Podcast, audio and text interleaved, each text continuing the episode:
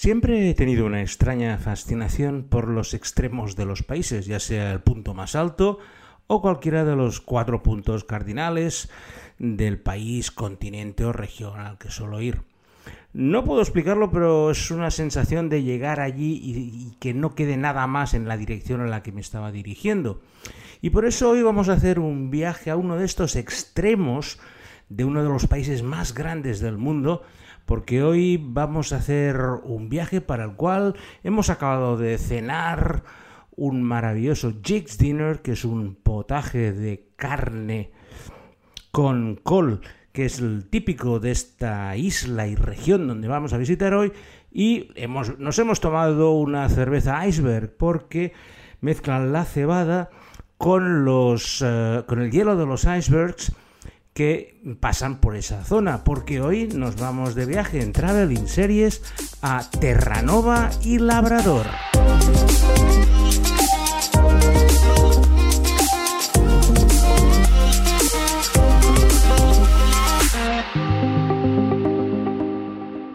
Terranova y Labrador es la región más oriental del inmenso Canadá y está formado por la isla de Terranova, que os tengo que avisar que en inglés no se llama así, se llama Newfoundland, por lo cual si la buscáis tendréis que buscarla por este nombre, al cual se le añade la península del Labrador, la mitad de la península del Labrador, que está separada de Terranova por el extremo de Bell de unos 17 kilómetros.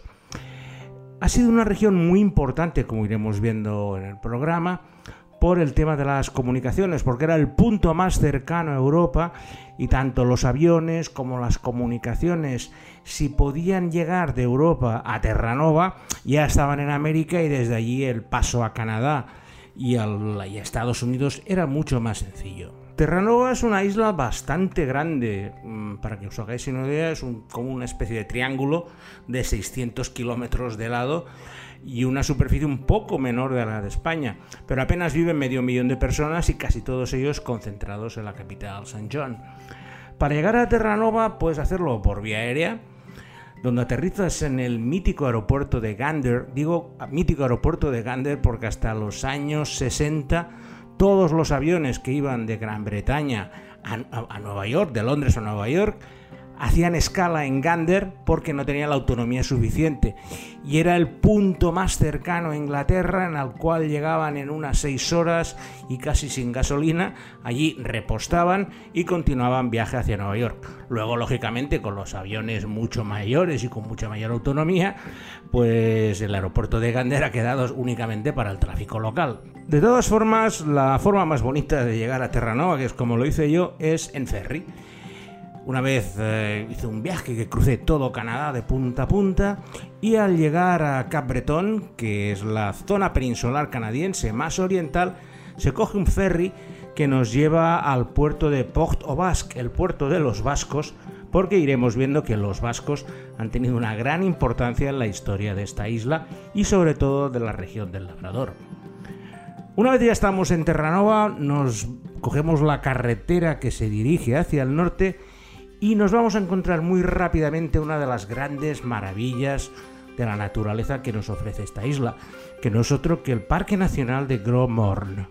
El Parque Nacional de Gros Morne es una maravilla, puesto que es una sucesión de fiordos, montañas, valles profundos, que se extiende a lo largo de 300 kilómetros de la costa norte de Terranova y que tiene uno de los puntos más singulares desde el punto de vista geológico que podemos encontrar en la corteza terrestre. Es una zona plana que se llama Tablelands, donde debido a una elevación del terreno es el único lugar de la Tierra donde podemos ver el manto terrestre que generalmente se encuentra situado a un kilómetro y medio de profundidad. El lugar es lunar porque es una extensión árida, enorme y la posibilidad de ver cómo es la Tierra por su interior en este escaparate que es el Parque Nacional de Gromorn lo hace uno de los lugares más imprescindibles de visitar cuando se va a Canadá. De hecho, también ha sido declarado Patrimonio Mundial de la UNESCO por esa singularidad que tienen los Tablelands y sobre todo nos sirve de introducción para la primera serie que os vamos a hablar hoy. No es una serie que se haya rodado íntegramente en el Parque Nacional de Gromborn, pero Su protagonista, Alan Houko, ha sido entrevistado. Tenéis un vídeo en YouTube que podéis encontrarlo. Ha habido algunos episodios que se han grabado en el parque y sobre todo la entrevista que se ve el fiordo al fondo es verdaderamente maravillosa, porque la primera serie que os vamos a hablar hoy es La República de Doyle, The Republic of Doyle.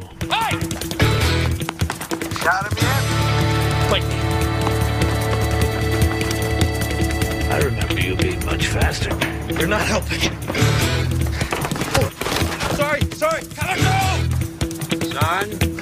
La República de Doyle es un procedimental ambientado en la capital de Terranova, St. John's, y está protagonizada por Jake Doyle, un detective privado que es un antiguo oficial de policía que se ha asociado con su padre, un resabiado detective privado de origen irlandés, y entre los dos se dedican a salvar todo tipo de casos en la capital de Terranova, en St. John's, en sus alrededores y en algunas ocasiones pues en las zonas más alejadas del centro, como pueden ser granjas o el propio Parque Nacional de Growmore. La serie ha tenido un éxito increíble en Canadá, se han hecho seis temporadas, ya está cancelada, pero su protagonista, Alan Hoko, se ha vuelto una de las personas más populares de todo Canadá debido a su ilusión de hacer alguna cosa en su isla natal y perseveró hasta conseguir que le encargaran una serie para poder rodar en su, en su Terranova, en su St. John's, y el éxito ha sido verdaderamente impresionante. Es un procedimental amable, los casos son divertidos, el propio Doyle tiene una vida familiar con una exmujer, una segunda mujer, un ligue bastante complicada y se ve muy tranquilamente sin necesidad de estar siguiéndola cada semana porque no te pierdes nada. Es un procedimental amable, no me consta que se haya estrenado en España, pero en Canadá es una de las series de referencia dentro de su panorama televisivo. Ya estamos en plena aventura, dejamos el Parque Nacional de Gromorn y seguimos conduciendo por las desiertas carreteras de Terranova. Es muy difícil que os encontréis muchos coches cuando estáis circulando por allí, porque nos vamos a dirigir a uno de esos lugares recónditos que me gusta enseñaros. Y para ello vamos a llegar a un puerto que se llama Le Barbe y allí vamos a coger un ferry que nos va a cruzar el estrecho de Bell de 17 kilómetros y en menos de dos horas volvemos al Canadá continental, concretamente a la península del Labrador. Y de allí, por una carretera, digamos, sospechosa, con bastantes agujeros, llegamos a nuestro destino en esta península del Labrador, que no es otro que el Parque Nacional de Red Bay. Red Bay es un lugar donde parece que se haya detenido el tiempo, puesto que son los restos de una antigua estación ballenera que crearon los marineros vascos en el siglo XVI, hacia el 1530, y que se conserva en un estado muy aceptable y que es posible visitar a través de un sendero de interpretación que nos muestra pues cómo los, eh, los aguerridos marineros vascos llegaron a esta zona, hicieron una especie de poblado provisional durante los meses de pesca en especial, buscaban ballenas y cachalotes que en aquella época abundaban muchísimo. De hecho, cuando iba con el ferry veía alguna ballena aparecer de vez en cuando. Ahora, lógicamente, están protegidas y no se pueden pescar, pero pasear por, esa, por esas ruinas, donde vemos restos de barcos, arpones y sobre todo mucha herramienta que he visto en mis excursiones por el País Vasco encontrarlo tan lejos de, las vascongadas es una cosa que la verdad me sorprendió mucho y se me quedó grabado en la memoria. Y en esta península del Labrador tiene lugar la siguiente serie que os vamos a hablar hoy. Una serie que podéis encontrar en Netflix, que ya tiene tres temporadas y que se llama Frontier.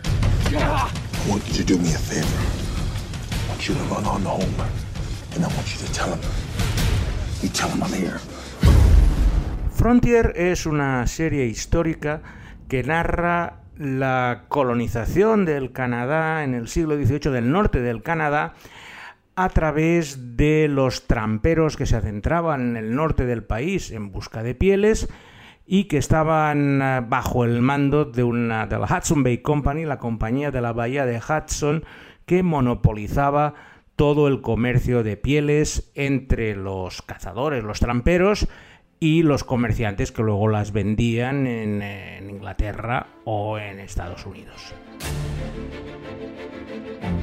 En esta situación el protagonista es un joven trampero, Declan Harp, que es mitad irlandés, mitad indio cree, que no está nada de acuerdo con el monopolio de las pieles y empieza a hacer una rebelión con el resto de sus compañeros para derrocar el status quo de los eh, gobernantes de esta compañía, que de hecho son los que mandan en la región. Empiezan a haber escaramuzas, se pelean los indios contra los colonos, llega el ejército, es una serie de aventuras fronterizas anterior al western, porque claro, en el siglo XVIII no estaban las cosas tan claras, no tenían revólveres de automáticos y todo se tenía que hacer con los arcabuces que se tenían que cargar. Y lo más interesante de la serie es que está protagonizada por el hawaiano Jason Momoa.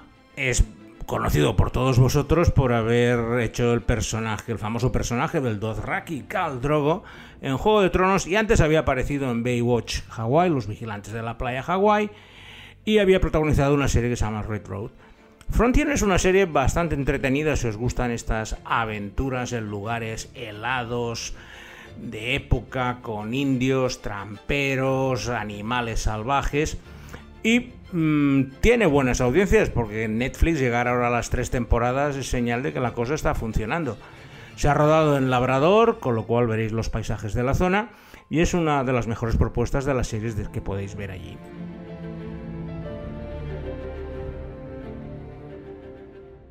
Volvemos a cruzar en el ferry para volver a la isla de Terranova y seguimos ya en dirección a la capital, St. John's. Pero antes haremos una parada en otro de esos lugares curiosos que se denomina la Anse o Meadows. Es un lugar muy especial porque se conservan seis casas que fueron los primeros asentamientos vikingos que se crearon en el año 1000, cuando llegaron por primera vez a las costas de Norteamérica. Son casas hechas con tejado de hierba, los historiadores las han datado de esa época.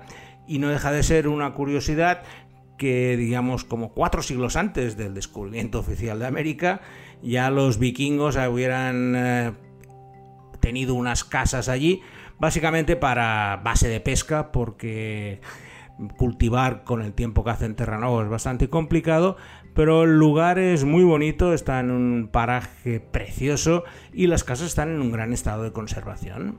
Ya seguimos por la carretera y llegamos a la capital, St. John's, y lo más importante de St. John's es el punto más alto, Signal Hill, un lugar muy importante en las telecomunicaciones mundiales, puesto que fue el lugar donde en 1901 Guillermo Marconi consiguió la primera transmisión inalámbrica desde Europa a América. Y es un lugar eh, de peregrinaje para los ingenieros de telecomunicaciones, puesto que, por lo mismo que he dicho antes de los aviones, debido a que era la distancia más corta, si conseguían que la conexión inalámbrica llegara hasta este Signal Hill, el punto más alto del punto oriental, más oriental de Terranova, pues de ahí ya podían eh, hacer un relevo de telecomunicaciones y enviarlas al resto del país. La capital St. John's tiene apenas 100.000 habitantes, está en una bahía preciosa, un lugar muy bueno para fondear barcos, por eso fue el primer asentamiento que se creó en Terranova porque ofrecía una gran protección a todos los barcos pesqueros o cargueros que iban cruzando el Atlántico y tiene una curiosidad que es que casi todas las casas están muy coloridas. Esto suele pasar bastante por los países del norte de Europa, si habéis estado en Islandia o en las Islas Feroe, las casas suelen ser de colores chillones y en St. John's pasa exactamente lo mismo. Y esto lo veréis en la siguiente serie que os vamos a hablar ahora, que se llama Little Dog. So how is Uncle Tommy a dad? Your Uncle Tommy took his penis and he put it. You lost my house! He was supposed to go down in the fifth. I didn't want to fizzle out like this. I want to get old and useless.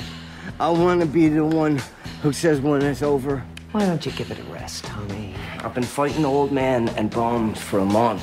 I need Tommy something- Haynes es un boxeador al que todo el mundo conoce con el apodo de Little Dog, que es un fracasado en la vida. Su último combate lo tuvo hace cinco años con su más encarnizado rival y se retiró del ring eh, sin dar explicación alguna y es una cosa que le está carcomiendo por dentro. Finalmente, por una serie de circunstancias, le ofrecen el combate de revancha y Tommy Little Dog ve la posibilidad de su redención particular y empieza a entrenarse y a recuperar el tiempo perdido para ver si ganando a su rival puede volver a respetarse como persona porque realmente se ha convertido en una verdadera piltrafa humana. Es una serie aspiracional de una persona que quiere mejorar en la vida, rodada íntegramente en St. John's. eh, vemos al protagonista corriendo por las calles, un poco en plan Rocky, si queréis algo para haceros a la idea. Y lógicamente la serie finaliza cada temporada con el gran combate. Ha tenido dos temporadas. Sigue aún en emisión porque se estrenó en el 2018. La primera temporada acabó con el gran combate.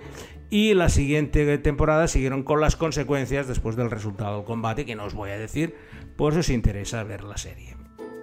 Tras visitar St. John's, nos vamos al aeropuerto, pero no para volvernos, sino para hacer un pequeño viaje de dos días, porque cogeremos una pequeña avioneta que nos va a llevar a la única colonia francesa que se encuentra en América del Norte, que no es otra que las dos islas de Saint-Pierre y Miquelon.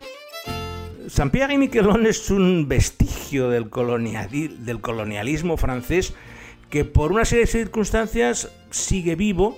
Son apenas 6.000 habitantes, pero tienen el euro como moneda. Pasear por las calles de Saint-Pierre es como hacerlo por una ciudad de Bretaña, empedradas, todas las señales como si estuviéramos en Francia. Y sobre todo destaca porque es de esos lugares donde la influencia vasca sigue presente en muchos lugares. Eh, si buscáis la bandera de Saint-Pierre y Miquelon, veréis que está formada por cuatro partes y una de ellas es la Icurriña. Y la fiesta principal de Saint-Pierre y Miquelon es la que denominan la fiesta vasca, que se desarrolla a mediados de agosto, del 16 al 19, y es como si estuvieras en un pueblecito de Euskadi, puesto que todos son bailes, eh, partidos de pelota vasca, competiciones de socatira, vamos, como si estuvieras en una fiesta de pueblo, pero claro, a, a- a 5.000 kilómetros y en medio del Océano Atlántico y rodeado de ingleses por todos los lados. Esa es la singularidad de Saint-Pierre y Miquelon. Tras este curioso desvío, volvemos a la capital, a St. John's, porque eh, es donde se desarrolla la última serie de nuestro Traveling Series de hoy, que se llama Hudson and Rex. Hey, Sarah. I've never seen a tree used as a murder weapon before. Detective Hudson. Hudson. Hudson, where were you the morning she was killed? You have an alibi for the time of the murder? He's with me. I don't think they allow pets in the building. He's a highly trained law enforcement animal. Gets a little sensitive when you call him a pet. Hudson and Rex es una serie que se ha estrenado este año y aunque seguramente es la primera vez que habéis oído su nombre, la conocéis mucho mejor de lo que os creéis, porque es el remake del famoso perro austríaco Rex trasplantado a Terranova y a St. John's. Hudson es el policía encargado de patrullar y de investigar los crímenes que se producen en St. John's junto a su inseparable amigo Rex, que como en el original austríaco, pues hace toda serie de monerías y acaba siempre atrapando a todos los criminales. Lo mejor de la serie es que está rodada en exteriores en St. John's y los paisajes son de quitar el hipo, puesto que están en el puerto, suben a Signal Hill, van por todas las calles y si queréis conocer St. John's, por lo menos ver un capítulo que os va a funcionar. No sé si os gustaba mucho el perro Rex o no, a mí la verdad nunca fue de mis favoritos. Y de Hudson and Rex he visto dos o tres episodios, más que nada por recordar cómo era St. John's. Pero tampoco os voy a obligar a ver toda la temporada que se está emitiendo en estos momentos con bastante éxito en Canadá, porque Terranova para los canadienses es una especie de lugar mítico al estar tan alejado de los centros de, negocios como son Toronto y Montreal. y ver al perro dando saltos y dando brincos por el puerto y por las empinadas calles de St. John's, pues no deja de ser un aliciente para entretenerse y pasar la tarde. Y con este perro Rex canadiense llegamos al final del Traveling Series de hoy. Como siempre, dar las gracias a Alberto Olaya, el encargado del montaje musical, buscar los vídeos y la edición final del podcast.